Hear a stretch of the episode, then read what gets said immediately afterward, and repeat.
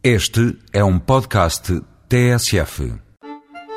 Será que várias estrelas do mar juntas formam uma constelação? E as baleias são mesmo gordas ou são apenas fortes? E os polvos têm braços direitos e braços esquerdos? Para não ficar com olhos de peixe quando o seu filho lhe fizer perguntas destas, o melhor é deixá-lo passar as férias de Natal debaixo de água. Até o dia 2 de janeiro, o Oceanário de Lisboa organiza atividades para crianças.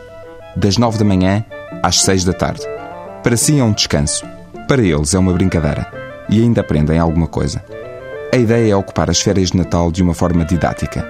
E assim sensibilizar os mais novos de forma divertida para problemas como o aquecimento global, a poluição ou o excesso de pesca. Cada dia da semana tem um tema. À sexta-feira é dia do Vasco, a mascote do oceanário.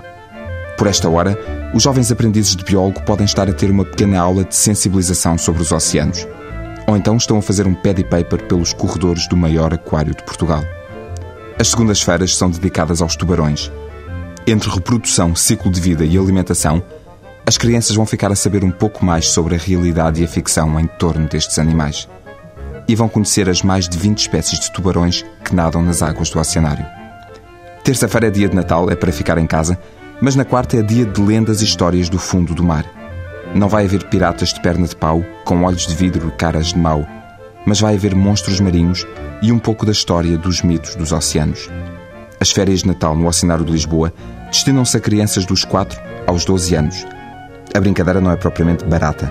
Sempre são 40 euros por dia, com almoço e lanche incluídos.